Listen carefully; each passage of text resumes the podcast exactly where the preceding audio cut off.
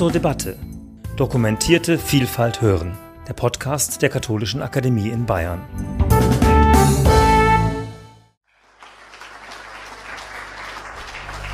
Ja, sehr verehrter Herr Walser, vielen Dank für die freundliche Einladung. Es freut mich sehr, dass ich heute hier für die Katholische Akademie und den Katholischen Frauenbund sprechen kann. Mein Thema ist nicht der Hitlerputsch, der sich morgen und übermorgen zum 100. Male jährt, sondern die Frühzeit der NSDAP in den ersten Jahren ihres Bestehens bis zum Hitlerputsch. Der Aufstieg der zunächst als Deutsche Arbeiterpartei gegründeten NSDAP zur stärksten parlamentarischen Kraft im Deutschen Reichstag vollzog sich bekanntlich nicht kontinuierlich. Die Phasen ihrer Entwicklung deckten sich letztlich mit den Phasen, die für die Weimarer Republik im Allgemeinen festgestellt werden können. Auf den gescheiterten Hitlerputsch folgte eine Phase der endgültigen Durchsetzung des Führungsanspruchs Adolf Hitlers der organisatorischen Festigung und der Monopolisierung der radikalen Rechten durch die NSDAP, die dann vor dem Hintergrund der Weltwirtschaftskrise seit 1929 zur stärksten politischen Kraft heranwuchs. Die Frühzeit der Partei deckt sich mit den ersten Krisenjahren der Weimarer Republik, in denen die Linke, vor allem aber die Rechte, ihr Radikalisierungspotenzial entfaltete. Die Gründung der NSDAP erfolgte im rechten Milieu Bayerns, um genauer zu sein, Münchens. Am 5. Januar 1919 wurde in München durch den Sportjournalisten Karl Harrer und den Werkzeugschlosser Anton Drechsler im Fürstenfelder Hof in München die Deutsche Arbeiterpartei gegründet, die zwar eine Partei im nationalen Rahmen sein sollte, aber zunächst nicht mehr war als eine kleine Gruppe mit dezidiert antisemitischen Zielen, die in einem Nebenzimmer im Stannegerbräu im Tal tagte und ab und zu einen prominenten Vortragsredner aus der völkischen Szene für sich gewinnen konnte, wie etwa den Dichter Dietrich Eckert oder den Wirtschaftstheoretiker Gottfried Feder. Hitler stieß im September 1919 zu der Partei, als er im Auftrag der Aufklärungs- und Propagandaabteilung des Bayerischen Reichswehrgruppenkommandos Nummer 4 an einer ihrer Veranstaltungen teilnahm. Bald darauf trat er in sie ein, ob aus eigenem Antrieb oder unter dem Eindruck der Lektüre einer Broschüre Feders, wie er selbst angab, oder, was Ihren Kershaw für möglich hält, auf Befehl seines Vorgesetzten Meyer sei dahingestellt. Hitler, der über eine ausgeprägte Begabung als fanatischer Volksredner verfügte, gehörte rasch zum engeren Führungszirkel der Deutschen Arbeiterpartei, für die er zunächst mehr als Propagandist, als Trommler denn als Ideologe mit dem rhetorischen Mittel der, so Ian Kershaw, Einfachheit und Wiederholung unablässig die Kernpunkte seiner Botschaft verkündete, die Nationalisierung der Massen, die Umkehrung des großen Landesverrats von 1918, die Zerstörung der inneren Feinde Deutschlands, vor allem die Entfernung der Juden und der materielle und psychologische Wiederaufbau als Vorbedingung für den äußeren Kampf und die Erlangung einer Weltmachtstellung, Zitat Ende, für Deutschland. Bereits am 24. Februar 1920 fand im Festsaal des Hofbräuhauses eine von Hitler geforderte Massenveranstaltung statt, auf der die wenige Tage zuvor vollzogene Umbenennung in Nationalsozialistische Deutsche Arbeiterpartei und ihr Programm öffentlich verkündet wurden. Bereits die DAP war keineswegs nur die unscheinbare Hinterzimmerpartei gewesen, zu der sich Hitler in Mein Kampf stilisierte, um sie als sein eigenes Geschöpf erscheinen lassen zu können. In der rechten Szene Münchens war sie von Anfang an gut vernetzt, enge Verbindungen bestanden zur Thule-Gesellschaft, die um 1919 eine Schlüsselstellung in der rechten Szene Münchens besaß und von der die Anregung zur Gründung der DAP durch Karl Harrer ausgegangen war. Die DAP war damit keineswegs als isolierte Partei entstanden.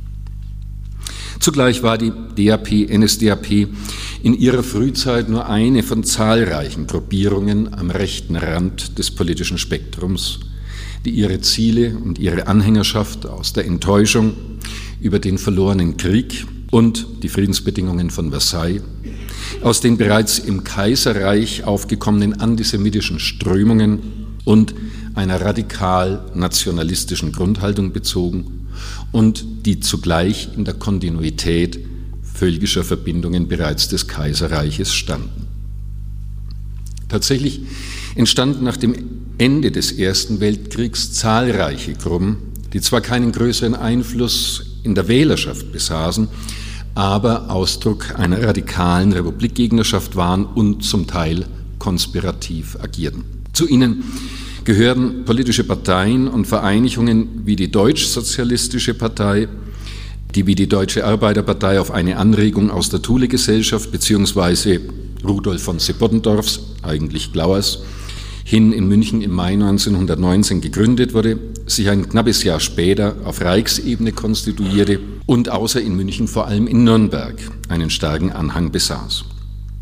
Dazu zählte der radikal antisemitische deutsch-völkische Schutz- und Trutzbund, der aus dem Alldeutschen Verband heraus im Februar 1919 in Bamberg gegründet wurde, der bis 1922 eine rege Wirksamkeit nicht nur in Bayern entwickelte und dem nicht wenige später führende Nationalsozialisten angehörten, darunter etwa die späteren NS-Gauleiter von Mittel- und Unterfranken, Julius Streicher und Otto Helmuth.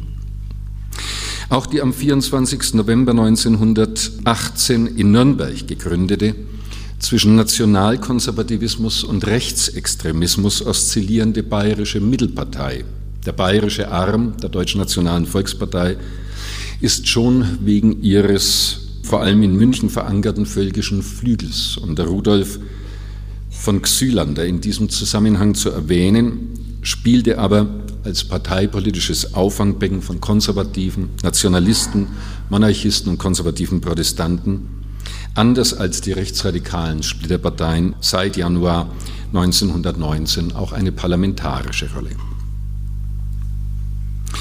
Zu den Ausgangspunkten für rechte Gruppenbildungen sind dann die seit dem Winter 1918-19 zur Niederschlagung linker Aufstandsbewegungen sowie zur Abwehr polnischer Einfälle gebildeten Freikorps zu nennen, die zwar wie eine jüngst erschienene Untersuchung von Jan Philipp Pomblun gezeigt hat, mit ihren Mitgliedern nicht pauschal dem rechten Spektrum zugerechnet werden können, von denen aber einige, wie das Freikorps Oberland, nach dessen Auflösung im Sommer 1921 als Wehrverband weiter existierten.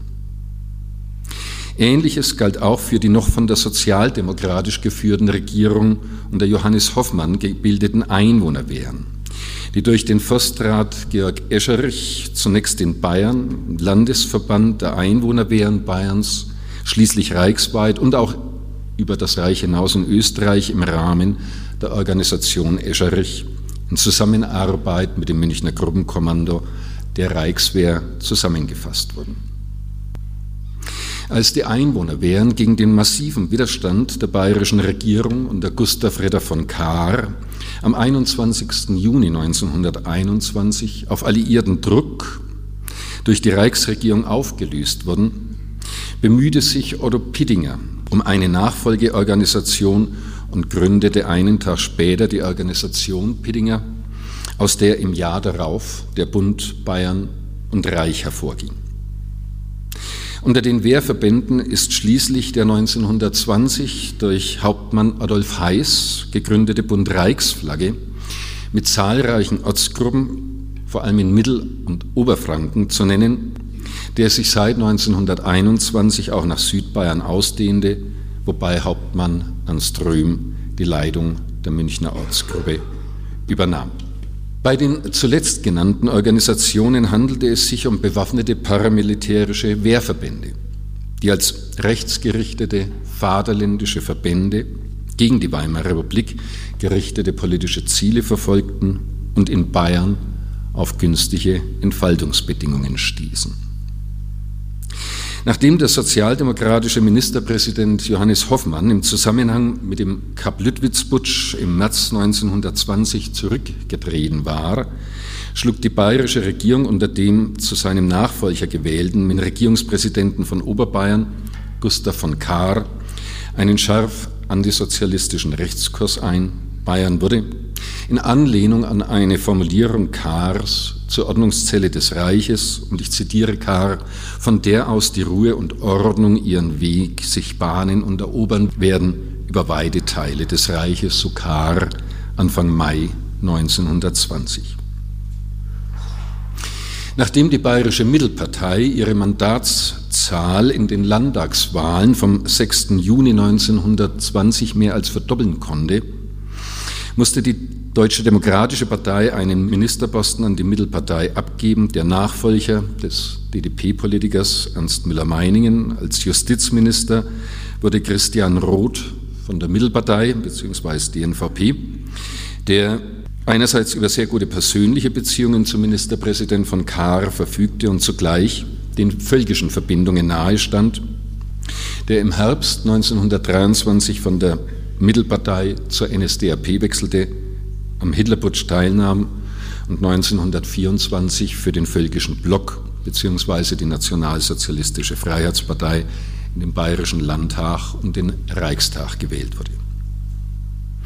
Unter der Regierung Kahr wurde Bayern zum, wie immer wieder formuliert worden ist, zum Eldorado rechtsgerichteter Wehrverbände, wobei auch Personen und Organisationen, die von außerhalb Bayerns kamen, einen Rückzugsraum fanden, wie etwa der ehemalige Generalquartiermeister Erich Ludendorff oder die Organisation Konsul als Nachfolger der am Kaputsch beteiligten Marinebrigade Erhard. Selbst Kapitalverbrechen, wie die sogenannten Fememorde, die von nationalen Extremisten gegen Landesverräter und politische Widersacher verübt wurden und die während der Amtszeit Christian Roths eine regelrechte Konjunktur erlebten, wurden von Polizei und Justiz nur unzureichend verfolgt. Zu den zentralen Akteuren ist der aus Hof an der Saale stammende und vom 3. Mai 1919 bis zum 28. September 1921 amtierende Münchner Polizeipräsident Ernst Pöhner zu nennen, der dem Altdeutschen Verband und der Thule-Gesellschaft angehörte, die Aktivitäten der Organisation Konsul deckte, Wilhelm Frick die Leitung der politischen Abteilung der Münchner Polizei übertrug und schließlich auch zu den Teilnehmern am Hitlerputsch zählte. Zwischen diesen verschiedenen völkischen Verbindungen bestanden vielfältige personelle Querverbindungen und Kontakte, Mehrfachmitgliedschaften und nicht selten rasche Wechsel von einer Organisation in die andere waren häufig. Ebenso bestanden Verbindungen zur Reichswehr, in die Beamtenschaft und zur bayerischen Regierung. Dies könnte anhand einer Reihe von Beispielen illustriert werden. Als ein besonders wichtiges Beispiel sei nur auf Ernst Röhm hingewiesen, der bereits der Deutschen Arbeiterpartei, dann der NSDAP sowie der Reichsflagge angehörte, innerhalb der verschiedenen Wehrverbände ebenso eine außerordentlich einflussreiche Position besaß wie als Leiter des Waffenreferats der Reichswehr. Dank seines unbestreitbaren rhetorischen Talents vermochte Hitler es, sich bis zur Jahresmitte 1921 innerhalb der NSDAP sich als deren unbestrittener Führer durchzusetzen. Zugleich begann er von einer Reihe einflussreicher Persönlichkeiten wie dem Münchner Polizeipräsidenten Ernst Pöhner oder dem Stabschef im Freikorps Epp, Ernst Röhm, protegiert, in der lokalen Szene Münchens eine Rolle zu spielen. Während die NSDAP nach Anfang 1922 nur etwa, nur Anführungszeichen, etwa 6000 Mitglieder zählte, sprach Hitler wiederholt oder erreichte Hitler auf Massenveranstaltungen etwa wiederholt im Zirkus Krone Zehntausende von Zuhörern. Vor allem im Laufe des Jahres 1922 baute er seine Stellung innerhalb der rechten Szene Münchens und zum Teil auch Südbayerns aus. Und auch die Mitgliederzahl der NSDAP wuchs in dieser Zeit zählte sie, ich berufe mich hier auf Zahlen, wie sie von äh, Jürgen W. Falter genannt werden, zählte sie im August 1921 3500, im Dezember 21 4300, im Januar 1922 6000 Mitglieder, so waren es im Dezember 1922 nach den Zahlen Walders 8300. Eine enorme, ja explosive Zunahme jedoch setzte dann erst seit Ende 1922 ein, die bis zum November 1923, also bis zum Hitlerputsch, zu einer Steigerung auf etwa 55.000 Mitglieder führte. Für die Entwicklung der Partei bedeutete der Oktober 1922 eine in mehrfacher Hinsicht wesentliche Etappe. In Nürnberg war der fanatische Antisemit Julius Streicher die Führungsfigur der deutsch-sozialistischen Partei, der Anfang 1920 beigetreten war, vorher Deutsch-Völkischer Schutz- und Trutzbund, und für die er als aggressiver Agitator in der fränkischen Industriestadt eine ähnliche Rolle spielte wie Hitler für die NSDAP in München. Bereits im Frühjahr 1921 strebte er einen Zusammenschluss mit der NSDAP an, doch scheiterte eine mit Anton Drexler getroffene Vereinbarung an der Ablehnung Hitlers, der seinen Führungsanspruch unangefochten aufrechterhalten wollte. Das betraf oder das wirkte sich ähnlich auch auf in dieser Zeit auf das Verhältnis der NSDAP zu den verschiedenen Münchner rechten Gruppierungen und Verbänden aus, dass der Führungsanspruch, Alleinführungsanspruch Hitlers über eine Zeit hinweg ein engeres Zusammengehen verhinderte. Seit dem Sommer 1921 versuchte Streicher stattdessen über die von Otto Dickel in Augsburg gegründete Deutsche Werkgemeinschaft seinen Einfluss auszuweiten und wurde Vorsitzender der im November 1921 gegründeten Nürnberger Ortsgruppe. Zugleich versuchte er mit einigem Erfolg seine Agitation auf das fränkische Umland Nürnbergs, insbesondere in der Gegend um Neustadt an der Aisch, auszudehnen, zum Teil in Konkurrenz mit der NSDAP, der seit März 1921 ebenfalls die Gründung von ersten Ortsgruppen in Franken gelang. Differenzen mit, mit Otto Dickel, die sich insbesondere an dem unterschiedlichen Stellenwert der Judenfrage, also der Radikalität des Antisemitismus entzündeten, führten schließlich dazu, dass Streicher erneut Kontakte zur NSDAP knüpfte und am 19. September 1922 aus der Deutschen Werkgemeinschaft austrat. Etwa zweieinhalb Wochen später, am 8. Oktober 1922, unterstellte er sich brieflich der Münchner Hauptleitung und damit Adolf Hitler. Über die Befehlsverhältnisse in Franken Zitat, sei noch eine Verständigung nötig, doch stellte er Hitler in Aussicht, die auf ihn zurückgehenden Ortsgruppen der deutschen Werkgemeinschaft der NSDAP zuzuführen. Noch am 11. Oktober 1922 gründete er eine erste Ortsgruppe in Hersbruck und am 20. Oktober dann die NSDAP Ortsgruppe in Nürnberg, denen rasch weitere Ortsgruppengründungen folgten, so in Hof, Lichtenfels, Bayreuth, Kulmbach und Coburg, in Oberfranken und in Fürth, Ansbach, Gunzenhausen, Neustadt an der Aisch, Schwabach und Weißenburg, um nur die Städte zu nennen, in Mittelfranken. Eine weitere Chance für die Etablierung der NSDAP in Nordbayern ergab sich bereits eine knappe Woche später mit dem dritten deutschen Tag in Coburg.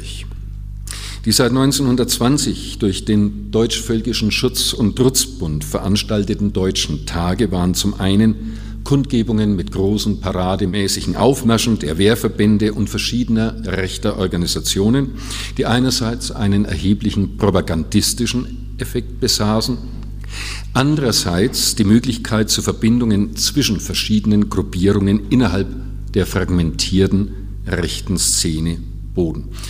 Ein erster deutscher Tag war Anfang Oktober 1920 in Weimar abgehalten worden, ein weiterer in Bremen Ende November desselben Jahres, aber als zweit, zweiter deutscher Tag galt derjenige von Detmold in Westfalen Mitte Oktober im Jahr darauf. Hitler war zu dieser Veranstaltung zwar eingeladen worden, lehnte seine Teilnahme aber ab. Als er auf Betreiben des nordbayerischen Gauleiters des Deutschvölkischen Schutz- und Trutzbundes Hans Dietrich ein Jahr später, Oktober 22, erneut eingeladen wurde, ließ er sich die Chance auf einen großen Auftritt nicht entgehen und rückte mit einer Begleitung von 800 Mann in einem eigens gemieteten Sonderzug an. Aus dem Marsch zum Kundgebungssaal und zurück entwickelte sich eine Straßenschlacht mit den Gegnern der Rechten, die zur öffentlichen Wirksamkeit beitrug.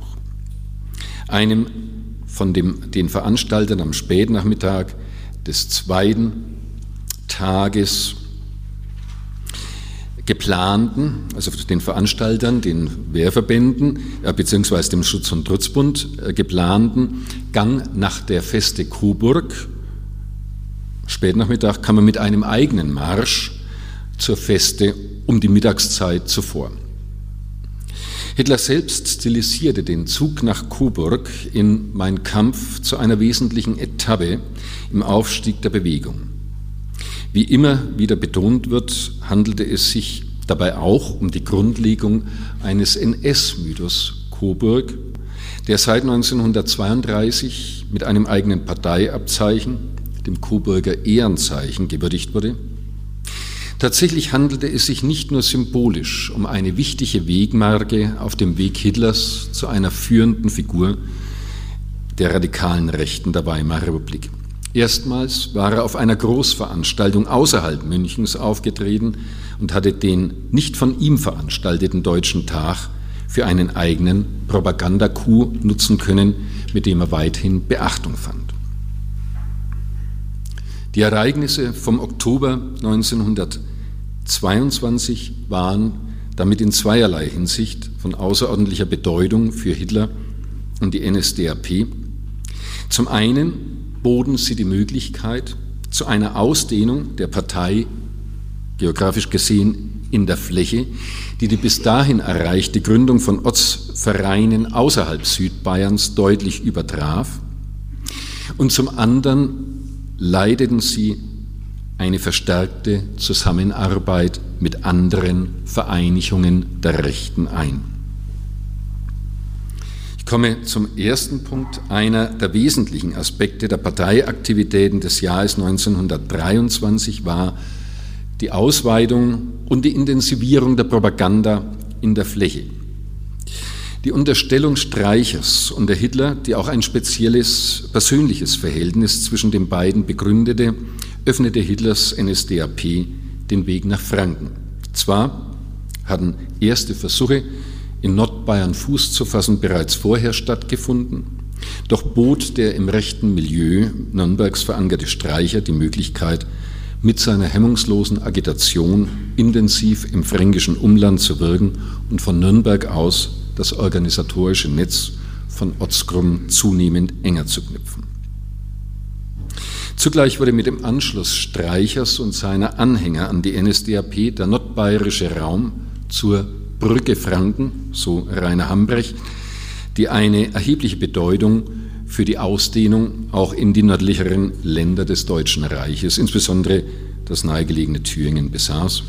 Wobei Streicher zu dieser Zeit nicht nur in Mittel-, sondern auch in Oberfranken seinen Einfluss geltend machen konnte, während Hans Schemm, der spätere Gauleiter von Oberfranken, 1923 zwar erste Kontakte zur NSDAP hatte, ihr aber noch nicht beitrat.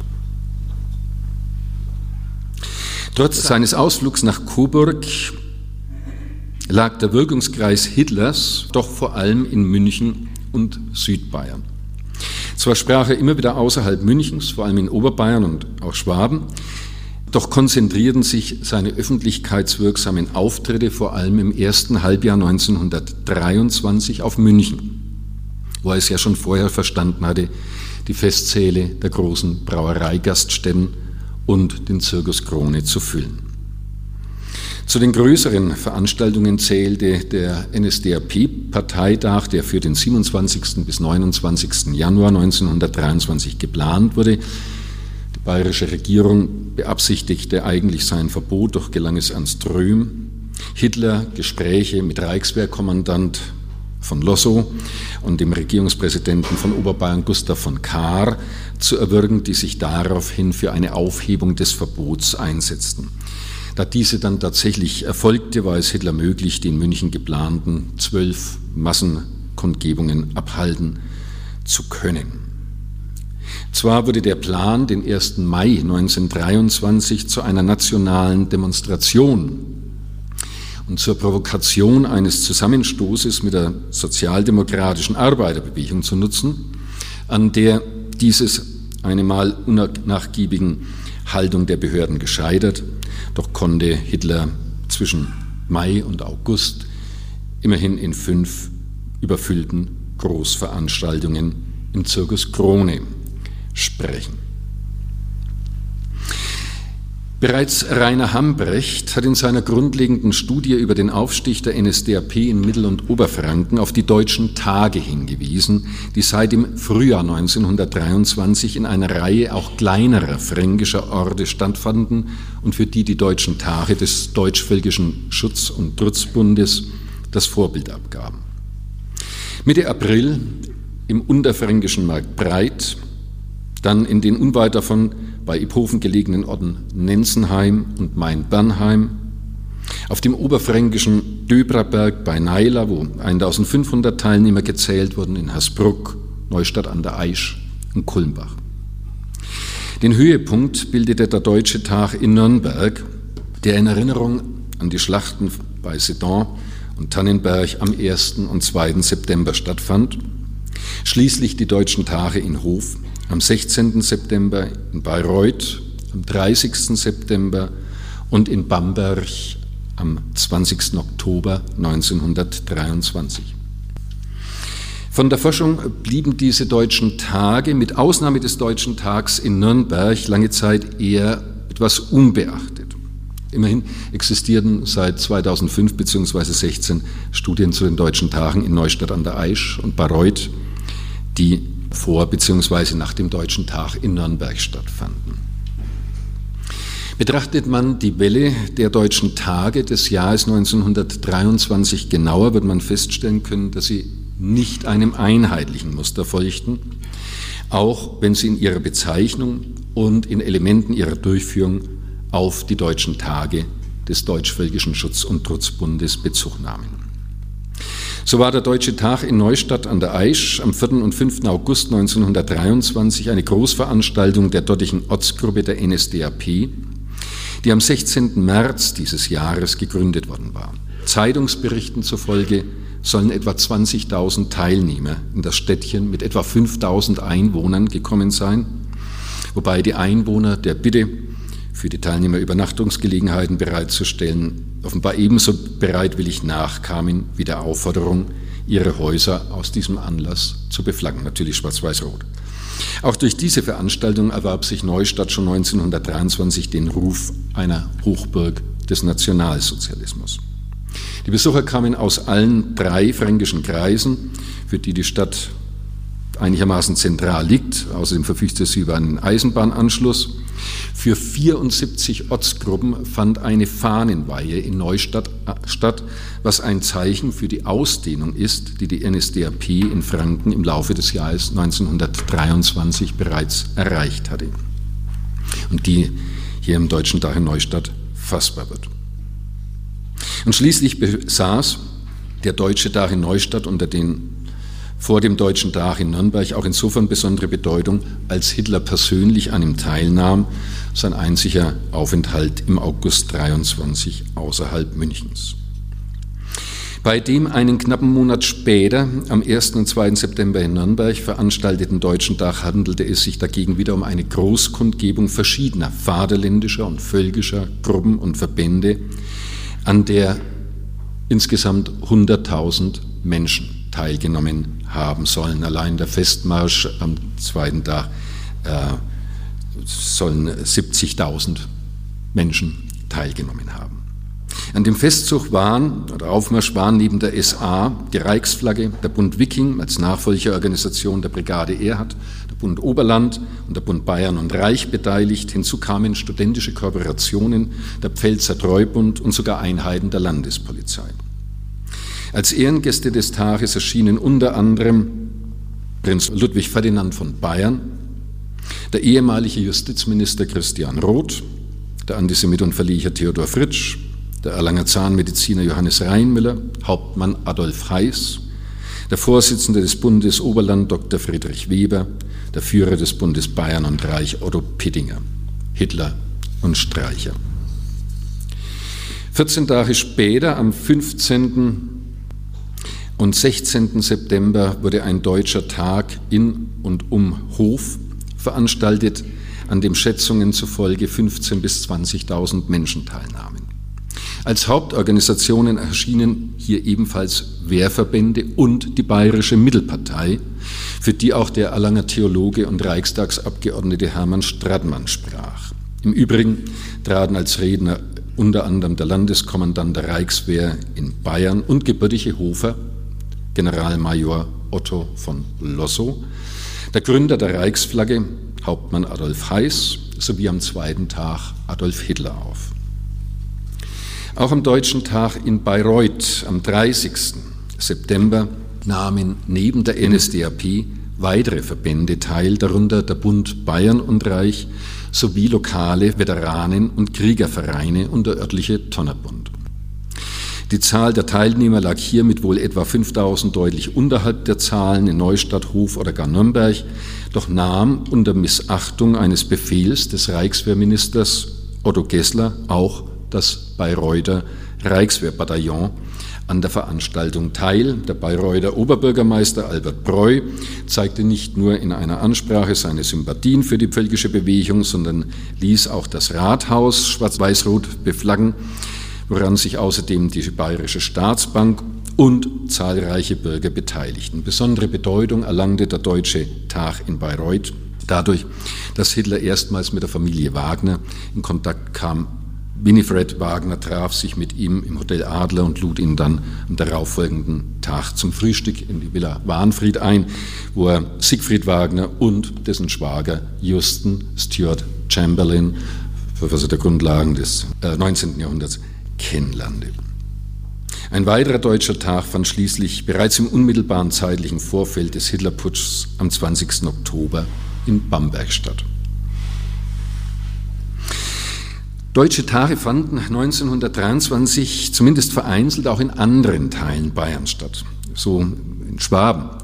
Aber es scheint doch zu einer auffälligen Häufung in Nordbayern gekommen zu sein, wo mit dem Deutschen Tag von Nürnberg auch die mit Abstand teilnehmerstärkste Großveranstaltung abgehalten wurde. Das katholische Bamberg war offenbar eher eine Ausnahme, der Schwerpunkt lag im evangelischen Franken, wo der Boden für Großveranstaltungen der vaterländischen Verbände und der NSDAP besonders günstig war. Manfred Kittel hat für Westmittelfranken eindringlich gezeigt, dass dieser überwiegend ländliche protestantische Raum von langfristig wirksamen politischen Mentalitäten bestimmt war, die ihn bereits im Kaiserreich zu einer Hochburg der evangelisch und deutschnational ausgerichteten nationalkonservativen Partei machten, die wirtschaftlich die Interessen der Bauern und des Kleinbürgertums vertrat und bereits zu einer Art protestantisch-agrarischen Milieupartei mit lokal bemerkenswerten Wahlergebnissen wurde. Nach dem Ersten Weltkrieg konnte die Bayerische Mittelpartei, die Deutschnationale Volkspartei in Bayern, daran beinahe bruchlos anknüpfen, deren Hochburgen in den ländlich-protestantischen Teilen Frankens, also in Westmittelfranken und im östlichen Oberfranken lagen. Zu den wesentlichen Gründen zählten zum einen die konfessionelle Prägung, ein verbreiteter Antisemitismus und die gefühlte Bedrohung des bäuerlich oder kleinbürgerlich geprägten Milieus durch die Begleiterscheinungen von Modernisierung und industrieller Entwicklung, Hinzu kam zum Zweiten nach dem Ersten Weltkrieg die Reaktion auf die Niederlage im Krieg und auf Versailles, also gewissermaßen das Versailles-Syndrom, das Verstörungspotenzial des Ersten Weltkriegs und der Kriegsniederlage fand hier einen besonders fruchtbaren Boden. Bereits in den Wahlen des Jahres 1924, also vor allem den beiden Frühjahrswahlen, erhielten die Völkischen in diesen Regionen im Bayern wie im reichsweiten Vergleich außerordentlich hohe Stimmenanteile. Und seit 1929 zählten Bezirksämter des westlichen Mittel- und des östlichen Oberfranken zu den Gebieten, in denen die Nationalsozialisten zeitweilig ihre reichsweit höchsten Wahlergebnisse erzielen konnten. In den deutschen Tagen des Jahres 1923 zeigte sich bereits das Mobilisierungspotenzial, das die NSDAP in diesen Regionen in der Spätphase der Weimarer Republik dann besitzen sollte. Zugleich bedeuteten sie einen frühen Versuch der Massenmobilisierung in der Situation des Jahres 1923 vor dem Putschversuch vom 8. 9. November und vor dem Hintergrund der auch politisch krisenhaften Entwicklungen, einer Massenpolitisierung, an der sich sowohl NSDAP und SA wie auch die einschlägigen vaterländischen Verbände beteiligten, wobei wenigstens in Nürnberg eine Beteiligung aus ganz Deutschland festzustellen ist. Hitler bzw. die NSDAP wurden dabei durch die vaterländischen Verbände unterschiedlicher Art gewissermaßen teils eingerahmt. In jedem Fall boten die deutschen Tage eine Plattform, auf der sich die NSDAP inszenieren konnte und die zugleich die Möglichkeit zur Verbindung unterschiedlicher rechter Gruppierungen bot. Und parallel zur Ausdehnung des räumlichen Wirkungskreises der NSDAP, damit komme ich zum letzten Punkt, vollzog sich deren engere Anbindung auch an die vaterländischen Verbände. Auf Betreiben des Vorsitzenden des Bundes Bayern und Reich schlossen sich am 9. November 1922 19 Organisationen zur Vereinigung Vaterländischer Verbände Bayerns zusammen, deren Vorsitz der Münchner Gymnasialprofessor Hermann Bauer äh, übernahm darunter neben dem Bund Bayern und Reich auch die Nürnberger Reichsflagge. Während der Bund Oberland und der Bund Wiking sich der Vereinigung nicht anschlossen, in der gemäßigtere Vereinigungen dominierten und für die der oberbayerische Regierungspräsident Gustav von Kahr den Ehrenvorsitz übernahm, gehörte ihr zunächst auch die NSDAP an, die aber bereits im Januar 1923 wieder ausschied.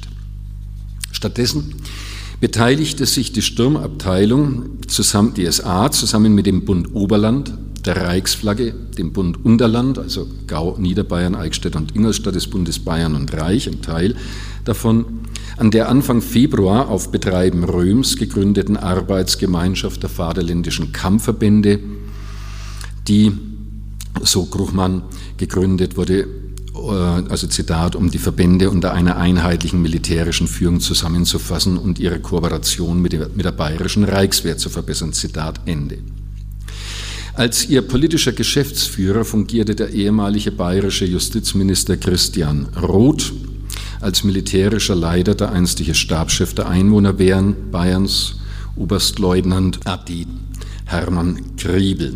Noch im Frühjahr 23 wurden im Rahmen des geheimen Mobilmachungsplanes der Reichswehr Frühjahrsübung 1923 zwischen von Lossow und den Führern der vaterländischen Verbände, einschließlich Hitlers, mit Zustimmung der bayerischen Regierungen auch Vereinbarungen getroffen, die vorsahen im Mobilisierungsfall, dass die Reichswehr im Mobilisierungsfall auf diese in dem der Arbeitsgemeinschaft der vaterländischen Verbände zusammengeschlossenen Wehrverbände zurückgreifen zu können.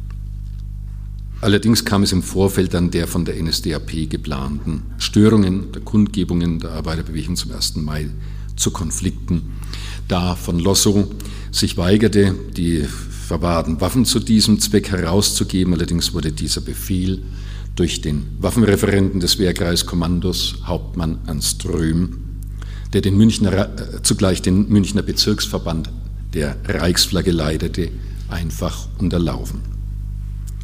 Anfang September 1923 wurde auf dem Deutschen Tag in Nürnberg als dessen wichtigstes Ergebnis aus der Arbeitsgemeinschaft der vaterländischen Kampfverbände der Deutsche Kampfbund gebildet, zu dem sich die SA unter Hermann Göring, die Reichsflagge unter Adolf Heiß und der Bund Oberland unter Friedrich Weber vereinigten. Die militärische Führung erhielt erneut Hermann Kriebel. Das Amt des Geschäftsführers wurde Max Erwin von Scheubner-Richter übertragen, der sich bereits am Kap-Lüttwitz-Putsch beteiligt hatte und seit 1921 Mitglied der NSDAP war für die er durch seine weit gespannten Verbindungen beträchtliche finanzielle Mittel mobilisieren konnte. Nach dem Abbruch des Ruhrkampfes durch Reichskanzler Gustav Stresemann übernahm Hitler am 25. September die politische Leitung des Kampfbundes. Damit war letztlich auch die Konstellation gegeben, mit der der Hitlerputsch durchgeführt wurde.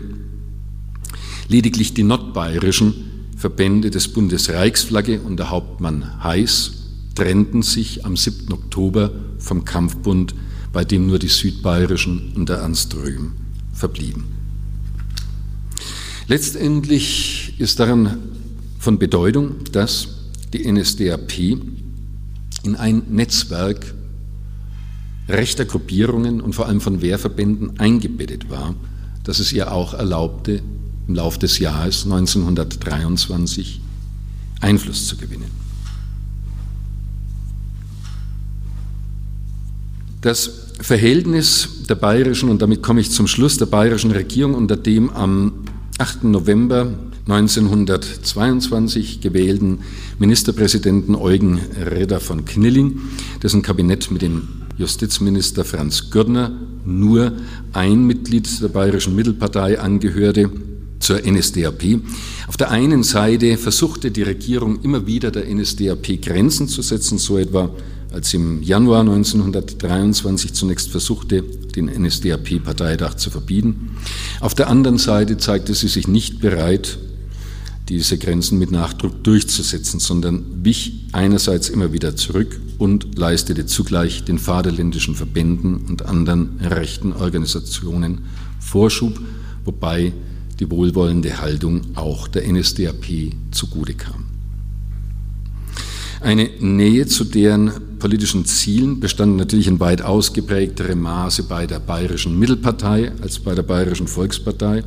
Der Mittelpartei, die mit Franz Gürtner, späteren Reichsjustizminister von 1932 bis zu seinem Tod 1941, den Justizminister stellte eine wesentliche Verbindung ergab sich darüber hinaus über die Reichswehr und Otto von Lossow als Befehlshaber des Wehrkreises 7 äh, und Landeskommandant der Reichswehr in Bayern. Nach dem Beschluss der Reichsregierung unter Gustav Stresemann zum Abbruch des passiven Widerstands gegen die französisch-belgische Ruhrbesetzung am 24. September 1923 befürchtete die bayerische Regierung ernsthaft einen Putsch der radikalen nationalistischen Verbände und entschloss sich am 26. September zur Übertragung der Exekutivgewalt an den ehemaligen Ministerpräsidenten und oberbayerischen Regierungspräsidenten Gustav von Kahr als Generalstaatskommissar, was im Prinzip die Einrichtung einer zeitweiligen Diktatur bedeutete.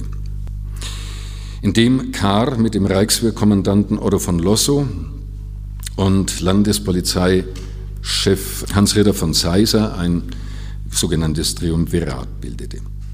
Während der Abbruch des Ruhrkampfes als Verrat gebrandmarkt wurde und sich unter den Anhängern der völkischen Rechten zugleich im September, Oktober ein gewisser Erwartungsdruck aufgebaut hatte, spitzte sich zugleich der Konflikt zwischen Bayern und dem Reich zu ein Beispiel hierfür ist etwa, als Reichswehrminister Otto Gessler am 27. September das Verbot des völkischen Beobachters, also der Parteizeitung der NSDAP, anordnete und Kahr und von Lossow sich weigerten, dieser Anordnung Folge zu leisten. Dies führte zur Enthebung Lossows durch den Chef der Heeresleitung, Hans von Siegt, Lossows erneute Ernennung durch Kahr war, Zitat Schulz, ja, der offenste Verfassungsbruch, den die Reichsgeschichte seit 1971 kannte. Vor diesem Hintergrund fanden Gespräche der Regierung auch mit Vertretern der paramilitärischen Organisationen statt, aber auch mit der Reichswehrführung in Berlin, von der man sich die Bereitschaft zur Mitwirkung am Sturz der Reichsregierung erhoffte. Nach einem Gespräch Seisers mit dem Chef der Reichswehr, General Hans von Seegt, am 3. November war derartigen Ambitionen jedoch der Boden entzogen, da Seegt erklärte, nichts gegen die Regierung unternehmen zu wollen.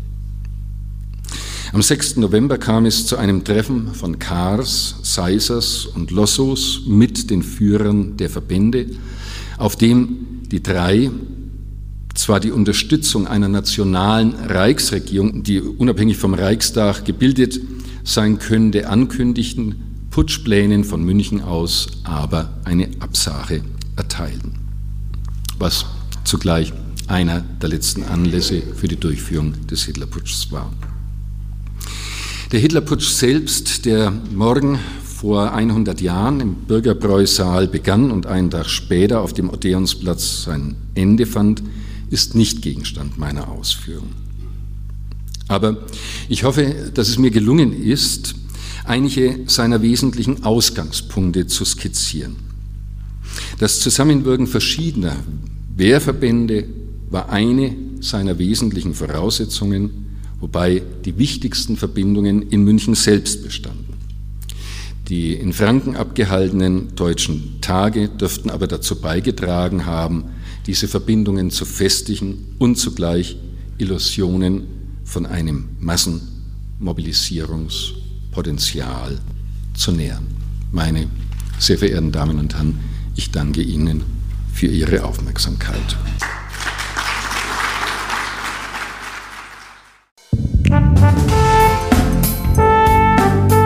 Sie hörten zur Debatte Dokumentierte Vielfalt hören der Podcast der Katholischen Akademie in Bayern.